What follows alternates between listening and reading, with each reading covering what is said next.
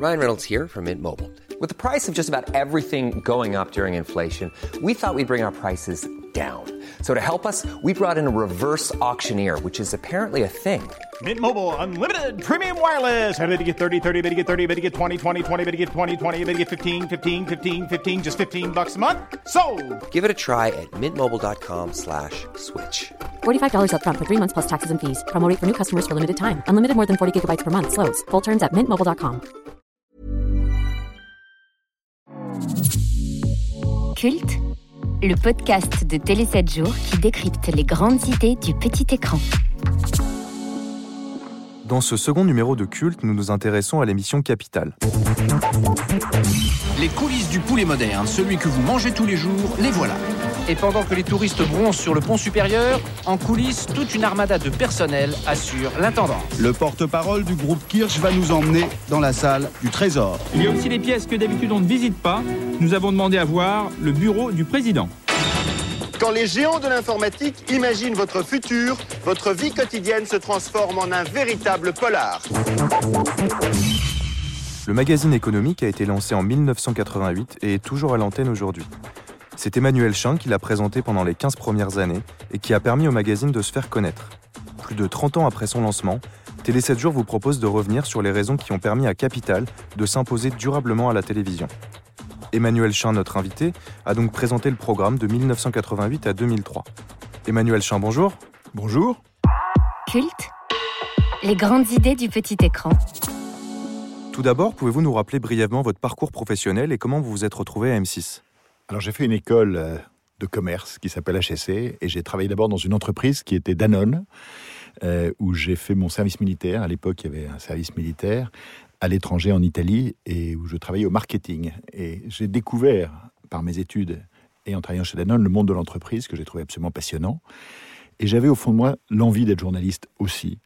Et à l'âge de 24 ans, 25 ans, au moment où j'ai eu un choix à faire, Danone me proposait de rentrer définitivement dans l'entreprise, d'avoir une carrière assez classique euh, dans ces grands groupes euh, qui sont des très belles entreprises. J'ai eu envie de tenter autre chose pour euh, vraiment ne pas avoir de regrets. Et j'ai postulé pour être journaliste. Et à ce moment-là, M6 se créait. J'ai eu la chance d'être choisi pour venir travailler à M6, qui voulait développer une information autour de l'économie. Et ils m'ont dit, comme tu as travaillé dans une entreprise, que tu connais l'économie, invente un programme. Et c'est comme ça que Capital est né. Comment débute le projet de Capital? À l'époque, M6 cherchait euh, des sponsors, des revenus publicitaires. Et il y avait un magazine qui s'appelait Investir, qui parlait de la bourse et qui a proposé à M6 de créer une émission qu'il sponsoriserait. Nicolas de Taverneau m'a dit il faut qu'on fasse rentrer des sous à M6, donc trouve une idée autour de la bourse. Je lui dis écoute, la bourse, c'est pas très sexy, c'est pas très M6. M6, c'est une chaîne jeune, musicale, mais on va trouver une idée et on a décidé de raconter une histoire d'entreprise chaque semaine avec euh, des caméras qui rentraient dans les coulisses et qui racontaient une saga d'entreprise. Et c'est comme ça que Capital est né. L'émission voit donc le jour en 88 sous une forme bien différente de celle que les téléspectateurs connaissent actuellement. À quoi ressemblait l'émission du coup à ses débuts? Alors à ses débuts, c'était un mélange un peu hétéroclite. Moi, je démarrais la télévision et on faisait un reportage sur une entreprise, une sorte de saga, et ensuite il y avait des conseils boursiers, parce qu'Investir quand même sponsorisait l'émission. D'ailleurs, pour l'anecdote, au, début, l'émission aurait dû s'appeler Investir. Et j'avais envoyé, il n'y avait pas de mail à l'époque, un courrier à, Nicolas de Taverneau, à Jean Stock, qui était le directeur des programmes, et je leur avais dit, écoutez, on ne peut pas appeler ça Investir, parce que si un, jour ils ne sponsorisent plus l'émission, ben, on sera un petit peu euh, embarrassé. Il faut qu'on ait un nom indépendant et puis un peu plus moderne. Et j'ai trouvé l'idée de l'appeler Capital. À l'époque, le magazine Capital n'existait pas. Ils m'ont dit, bah, c'est une bonne idée. Donc, euh, on l'a appelé Capital. Et on donnait quand même des conseils boursiers à la fin avec François-Xavier Pietri. Tout ça a duré euh, un ou deux ans. Et puis ensuite, euh, on a élargi le format sur 26 minutes le vendredi soir. On a fait une première émission, je me souviens, sur l'économie des taxis. Et ça, ça passionnait les gens parce que la force de Capital, c'était de prendre des sujets très quotidiens, de grande proximité pour les téléspectateurs et de décrypter euh, l'envers du décor, l'économie qu'il y avait derrière.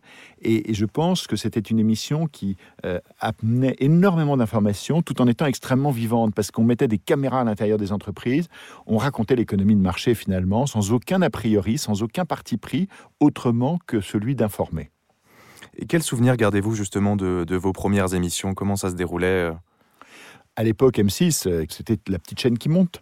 Et donc, on avait des bureaux qui n'étaient pas très grands, on bricolait un peu. Tout ça était extrêmement à la fois sympathique, plein d'enthousiasme et avec peu de moyens. Et donc, je me souviens, je faisais tout. Je préparais les reportages, je les faisais, je faisais le montage des reportages, et puis ensuite, j'allais présenter l'émission. Mais la présentation, c'était très peu de choses pour moi. C'était peut-être 5 à 10% de mon temps de travail. L'essentiel de mon travail, c'était de fabriquer l'émission, euh, de l'imaginer, de la concevoir. Et puis ensuite, on a élargi l'émission jusqu'au jour, un, matin, Nicolas Taverneau m'appelle, il me dit, écoute, on rentre d'un séminaire, et on a décidé de passer euh, Capital en prime time euh, le dimanche soir à 20h50. Je lui dis, mais t'es fou, euh, à 20h50. Il me dit, oui, oui, mais non, non, je suis pas fou, je pense que c'est une bonne idée. Écoute, euh, à ce moment-là, M6 diffusait un, téléfilm qui marchait pas très bien. Il m'a dit, on fait pas beaucoup d'audience, on fait zéro image, on fera peut-être pas beaucoup plus d'audience, mais au moins on fera de l'image, on fera quelque chose de différent, qui se verra, qui sera singulier, original, et on tente le coup. Et c'est comme ça que Capital est né en prime time. On a fait un premier numéro en, 93, après avoir expérimenté la formule sur 10 minutes, puis 20 minutes, puis une demi-heure pendant 5 ans. Et, là, ça a été euh, immédiatement, euh, euh, on s'est jeté dans le grand bain du, prime time le dimanche soir face au film de TF1, qui nous est arrivé de battre une ou deux fois d'ailleurs, et on s'est assez vite installé euh, comme la deuxième, le deuxième programme le plus regardé de la télévision le dimanche soir. Et justement, ce Nicolas Taverneau qui décide de vous propulser en première partie de soirée, est-ce que ça a été une pression supplémentaire? Comment avez-vous vécu cette, cette programmation différente? Non, ils ont eu l'intelligence de ne pas mettre de pression en disant voilà, euh, c'est un programme de qualité, c'est nouveau, c'est original, ça correspond aussi à une curiosité des téléspectateurs. Et je dois dire que Nicolas, à l'époque, euh, et toujours aujourd'hui, avait une vraie vision du programme. Et je dis souvent, ça a été mon producteur. C'est lui qui avait la vision et il m'a dit, allez, vas-y, lance-toi. Et donc, on n'avait pas de pression. La la chaîne faisait une part d'audience assez faible le dimanche soir à cette époque. Et, le premier numéro, d'ailleurs, n'a pas très bien marché. On a fait un sujet sur l'économie de la presse, qui n'était pas forcément une très bonne idée parce que euh, c'était pas le sujet forcément le plus grand public qui soit. Mais l'émission était de qualité. Je me souviens de Taverneau m'appelant. Il partait le lundi matin euh, à Los Angeles pour aller acheter des programmes de séries télé. Euh, il y a un grand marché aux États-Unis chaque année qui s'appelle les screenings. Il partait. Il était sur le chemin de l'aéroport. Il m'a dit écoute, l'audience n'a pas été très bonne, mais l'émission était de qualité. Donc on continue, ça va marcher, mais trouve-moi un thème un peu plus euh, grand public pour la seconde. Et la seconde, on l'a fait sur l'industrie agroalimentaire que je connaissais assez bien avec Danone, on l'a appelé la grande bouffe. Alors c'est une industrie que l'on ne connaît pas toujours très bien. D'ailleurs, on peut être parfois surpris quand on regarde la composition des produits que nous achetons dans les hypermarchés. Nous allons d'ailleurs aller maintenant dans les rayons d'hypermarchés. Et pour qui sait lire les étiquettes et la composition des produits, il y a des choses tout à fait étranges. On découvre par exemple euh, qu'il y a de la crème chantilly sans crème ou des algues rouges dans le jambon. Alors pourquoi n'utilise-t-on plus les arômes naturels? Comment fabrique-t-on de nouvelles saveurs? On est rentré dans les usines qui fabriquent euh, l'alimentation euh, quotidienne des Français. On a été dans les hypermarchés euh, décrypter le marketing des entreprises, mais tout ça de façon extrêmement positive et constructive. Et ça a été un carton. On a fait, je me souviens, 17% de part de marché pour la deuxième émission de Capital en prime time. Et à l'époque, M6 faisait peut-être 6-7% de part de marché. Et quand on a découvert le score le lundi matin à 9h10, on n'en revenait pas. Et c'est comme si on avait gagné la Coupe du Monde. Je me souviens, on était comme des fous. Toute l'équipe de Capital, on s'est dit, mais c'est fou. Rarement, je crois, M6 n'avait fait une part d'audience aussi forte en prime time. Et voilà, l'émission a été lancée à partir de là. Et vous racontez que le travail de présentateur n'était finalement que la partie visible de votre travail, mais qu'elle était assez infime. Est-ce que vous pouvez nous raconter, euh, en tant que producteur de l'émission, euh, ce que vous faisiez, en quoi consistait votre quotidien pour préparer l'émission? Alors, pour l'émission de prime time, et même avant, mon quotidien, c'était d'imaginer euh, les thèmes que nous allions traiter, les sujets de reportage que nous allions euh, produire, les angles, ce qu'on appelle les angles, c'est-à-dire quelle approche éditoriale, quelle problématiques euh, nous allions identifier pour y répondre, de préparer le travail d'enquête avec les journalistes. Donc j'animais une rédaction euh, d'une vingtaine de journalistes pour fabriquer Capital en prime time. Et donc il fallait animer tout cela, imaginer les sujets euh, assez longtemps à l'avance, parce que pour fabriquer une émission en prime time de Capital comme celle du dimanche soir, il faut savoir qu'il y a deux à trois mois de travail minimum. Comme il y a une émission tous les 15 jours, vous êtes obligé de travailler en même temps sur six ou sept émissions. Euh, celle euh, que vous allez euh, présenter le dimanche qui suit, celle-là, il s'agit de préparer les invités, etc. Celle qui est pour dans 15 jours ou 3 semaines, où là, vous êtes en train de monter les reportages. Celle qui est pour dans un mois, vous êtes en train de travailler avec les équipes sur le terrain pour fabriquer les reportages. Et celles qui sont pour dans 6, 8 semaines, 10 semaines, de préparer les enquêtes, de faire les, les premiers interviews pour imaginer ce qu'on va aller raconter comme histoire. Et ça, ça toutes mes journées. Et ce que j'ai toujours aimé faire, moi, c'est fabriquer euh, des programmes, raconter des histoires. Et la grande innovation de capital, c'était de raconter l'économie, de raconter l'économie de façon extrêmement vivante, extrêmement incarnée, avec des sagas, avec des histoires, avec euh, des enquêtes sur des thèmes très variés. Et donc, il faut rencontrer aussi beaucoup de gens pour s'inspirer d'histoires à raconter. Il faut être au contact de l'univers économique pour savoir quelles sont les innovations, quels sont les grands mouvements de l'économie. Ce qui est frappant, c'est de voir que quand on a fait Capital à l'époque, si je regarde euh, les 20 plus grosses entreprises mondiales à l'époque, ben, certaines aujourd'hui n'existent plus ou sont, enfin, existent encore, mais sont très loin. Et puis il y a des, je pense que des, des grands géants comme Amazon, qui est probablement une des plus grandes entreprises mondiales, n'existaient pas au moment où on a démarré Capital. Donc il faut être en permanence à l'affût des idées, des histoires, euh, des innovations. Et ça, ça m'a toujours passionné. L'émission était diffusée le dimanche soir sur M6 et vous avez bénéficié d'une programmation plutôt avantageuse puisqu'elle était située juste avant le téléfilm érotique qui faisait de très bonnes audiences. Était-ce un calcul de la direction? Alors ça, c'était juste avant que l'émission ne soit le dimanche soir à 20h50. C'était la période un peu expérimentale au début de Capital, où on passait effectivement le dimanche sur un format de 20 minutes à 22h20. À la fin du, film, que nous avons remplacé ensuite en passant euh, à 20h50, mais il y avait ce fameux téléfilm qui marchait pas très bien. Et puis à 22h20, il mettait Capital pendant 20 minutes. Et puis ensuite, il y avait le téléfilm érotique. Parce que le, film érotique, il pouvait pas être avant 22h30, parce qu'il euh, y a une législation à la télévision, on pouvait pas montrer des films euh, érotiques avant 22h30 pour éviter que les enfants ne regardent. Et, voilà. Et donc, moi, j'étais entre les deux euh, au début avec Capital. Nous étions entre. Et alors, ce qui est très amusant, c'est que selon la durée du, film de TF1, nos audiences variaient du simple au, triple.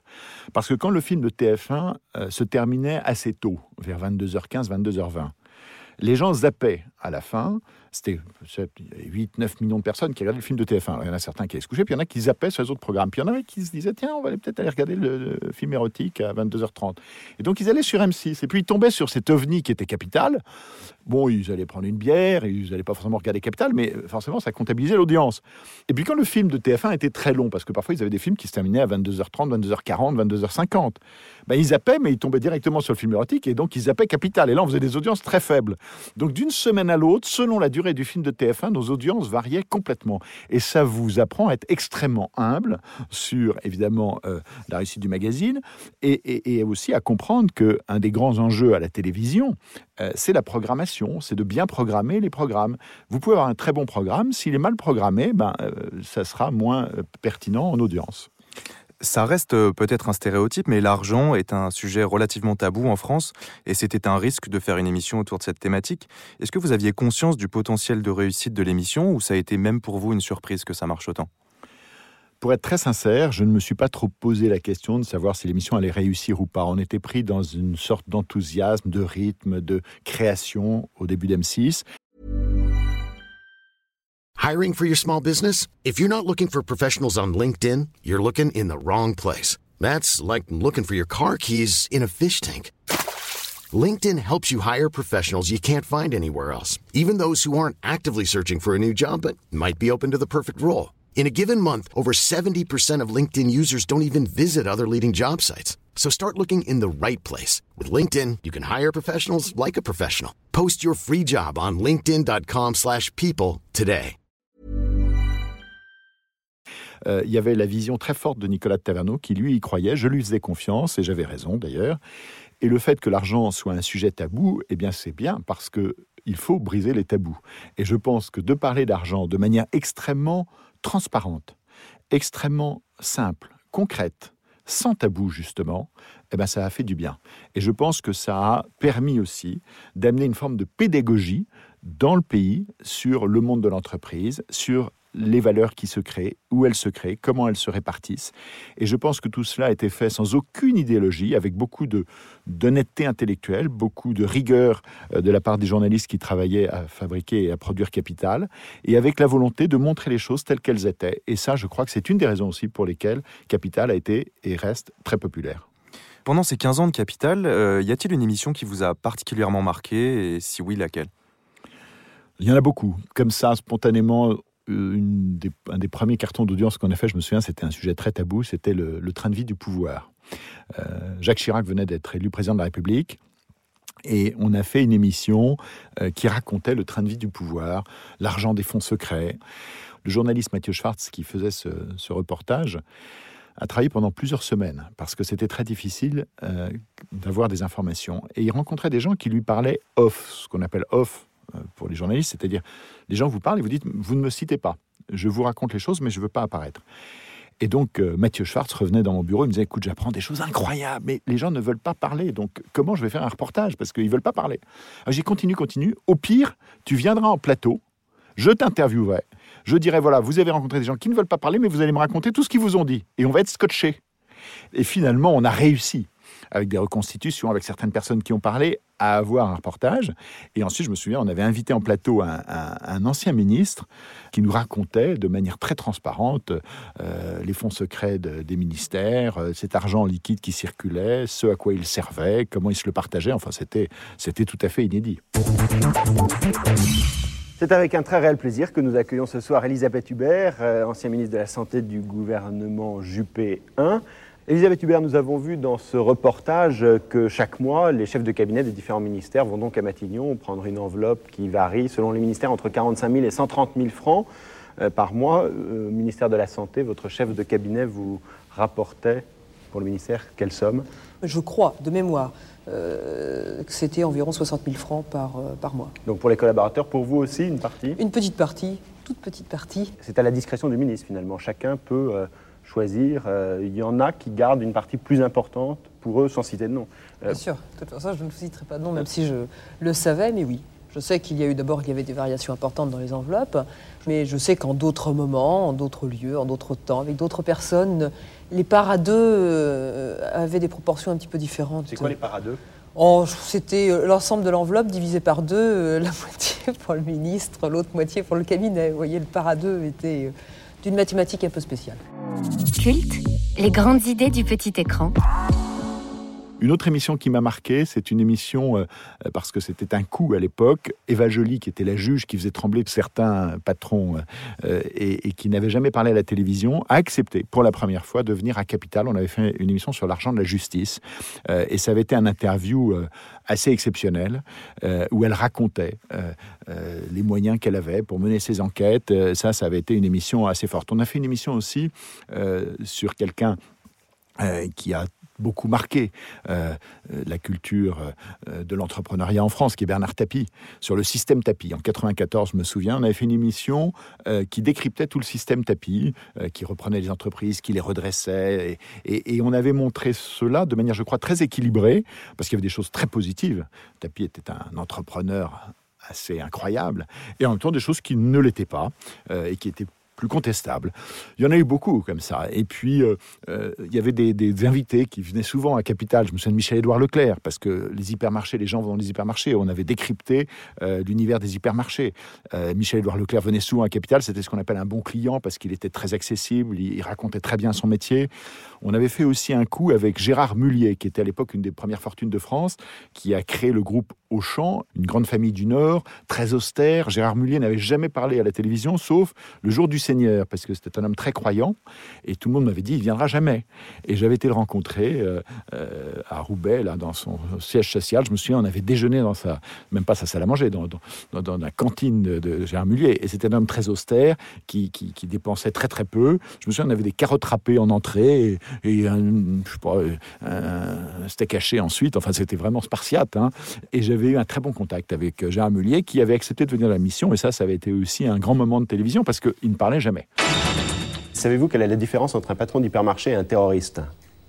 Écoutez, euh, quand quelqu'un a de la terreur, ce n'est jamais que de la terreur à l'intérieur de lui-même. Moi, quand j'ai démarré l'hypermarché, j'ai démarré sur un magasin de 600 mètres carrés, qui était à peine plus grand que ce qui existait à l'époque. Et les clients sont venus parce qu'on a rendu un meilleur service que ce qui existait. C'est-à-dire qu'on leur a permis d'améliorer leur pouvoir d'achat quand ils venaient acheter chez nous. Nous n'avons pas tué les autres. C'est les autres qui ne se sont pas adaptés au prix qu'on faisait. Alors, ils ont eu la terreur. Pour finir la blague, ils disent avec un terroriste, au moins on peut négocier. Sous-entendu, dans un hypermarché, c'est plus difficile. Culte, culture, télévision. Y a-t-il des sujets euh, qui ont été difficiles à traiter pendant toutes ces années? Est-ce que vous avez subi des pressions, notamment euh, pour ne pas traiter tel ou tel sujet? Alors, nous n'avons pas subi de pression au sens frontal. Euh, Il y avait des sujets parfois avec les annonceurs, c'est-à-dire ceux qui font de la publicité sur M6 et euh, qui pouvaient euh, parfois euh, soulever euh, des informations qu'ils n'auraient pas voulu euh, révéler ou montrer. Mais dans ces cas-là, euh, je dois dire que Nicolas Taverneau et la direction d'M6 a toujours été extrêmement forte euh, en nous protégeant et en disant écoutez, on vous demande d'être très rigoureux, de ne pas dire de bêtises, parce que si vous dites des bêtises, après ça va nous retomber dessus, mais euh, faites votre travail et euh, faites-le euh, de la meilleure façon possible. Vous avez toujours eu beaucoup de liberté. euh, J'ai toujours eu beaucoup de liberté et je vais vous dire une chose, euh, j'aime euh, dès l'instant, alors liberté ça va avec responsabilité. Je pense être quelqu'un de très responsable, mais c'est vrai que j'ai une nature et une personnalité assez libre et assez indépendante. Et je pense que si je n'avais pas eu la liberté que j'ai eue, je serais parti pour faire autre chose. En 2003, après 15 ans à la tête de Capital, vous décidez de quitter l'émission. Quelles raisons vous ont poussé à prendre cette décision? La raison, c'est que quatre ans avant, j'avais démissionné d'M6 pour créer ma société de production, en accord d'ailleurs avec Nicolas de Taverneau euh, et Jean Drucker à l'époque, pour euh, produire des programmes pour toutes les chaînes de télévision. Il m'avait demandé néanmoins de continuer à faire Capital. Et donc j'ai accepté, entre 1999 et 2003, euh, de partager mon temps en deux. Euh, J'avais ma société qui démarrait, euh, Éléphant, avec mon associé Thierry Bizot, et qui produisait des programmes pour toutes les chaînes de télévision, euh, et pas seulement pour M6, pour TF1 notamment, pour France Télévisions et pour d'autres chaînes. Et puis, je continuais d'avoir un contrat chaque année pour m'occuper de la rédaction de Capital, continuer à animer euh, cette rédaction, ce magazine, et le présenter. Et cette, euh, pas double vie, mais euh, au bout d'un certain temps, je me suis dit, je veux tout consacrer à mon entreprise, Éléphant, à mon métier de producteur. Et donc, c'est à ce moment-là que j'ai fait le choix d'arrêter complètement Capital pour me consacrer exclusivement à ma société de production. Nicolas de Taverneau, le patron d'M6, euh, vous avez dit à l'époque qu'on vous associerait toujours à Capital et visiblement il ne s'est pas trompé. Est-ce que cette étiquette, elle vous a plutôt servi ou desservi professionnellement dans le reste de votre carrière? Elle m'a servi, bien sûr. Capital, encore une fois, était une émission extrêmement euh, populaire et toujours une émission populaire, innovante, euh, originale. Et euh, c'est vrai, Nicolas euh, avait complètement raison. Il me disait, c'est comme Bernard Pivot avec apostrophe, tu seras euh, l'homme de l'économie, tu resteras toujours associé à Capital.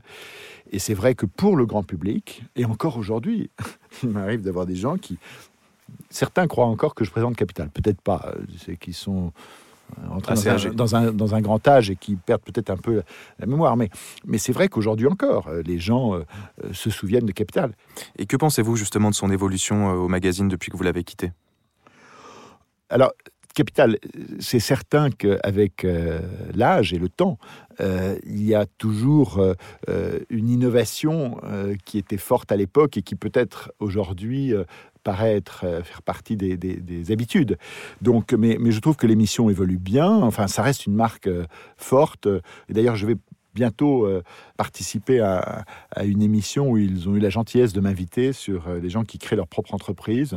Et Julien Courbet, qui est quelqu'un qui a une vraie force d'animateur et qui, a un grand talent, je trouve, est une incarnation aujourd'hui de Capital de grande qualité. Et comment vous abordez justement ce retour euh, dans l'émission? C'est la première fois depuis 18 ans. Est-ce que vous êtes ému à l'idée de revenir euh, dans Capital? Non, je suis pas ému, je suis amusé. Euh, écoutez, je, verrai au moment où je serai sur le plateau de Capital si l'émotion euh, surgit. Il est possible qu'elle surgisse. En tout cas, je suis heureux de, vivre ce moment-là. Je remercie euh, l'équipe de Capital, Julien Courbet de m'inviter. Je trouve ça très sympa et, je serais ravi d'être sur le plateau de Capital. Et, c'est vrai que le thème, euh, être son propre patron, créer son entreprise, euh, me correspond bien. Emmanuel Chin, nous touchons bientôt à la fin de ce podcast. Euh, selon vous, quels ingrédients ont permis à l'émission Capital de perdurer autant d'années à la télévision?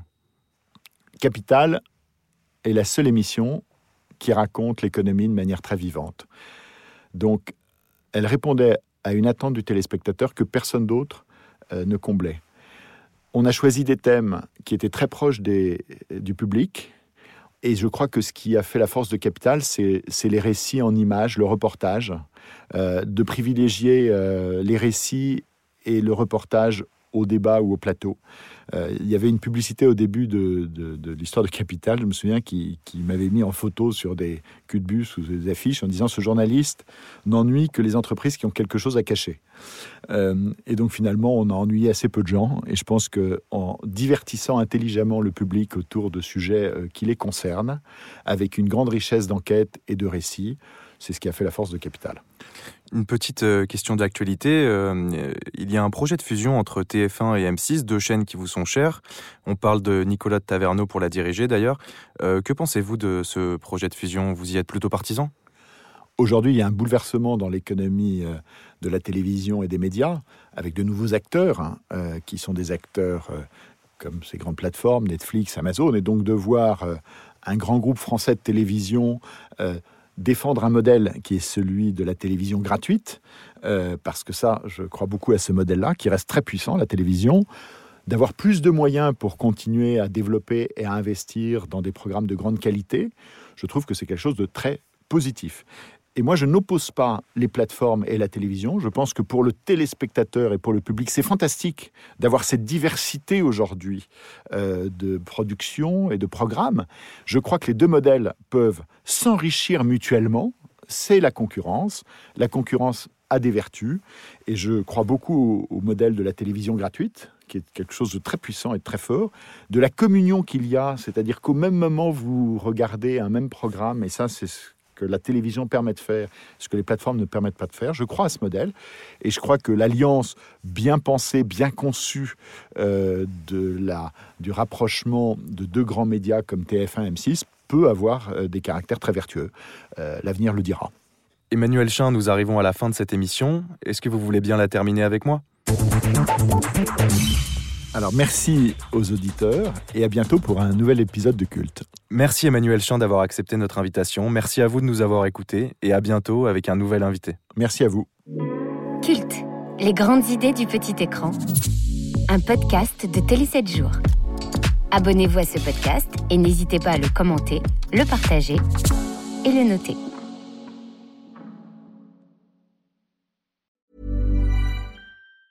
Planning for your next trip?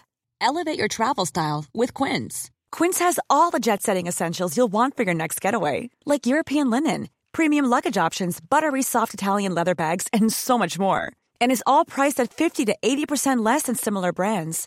Plus, Quince only works with factories that use safe and ethical manufacturing practices.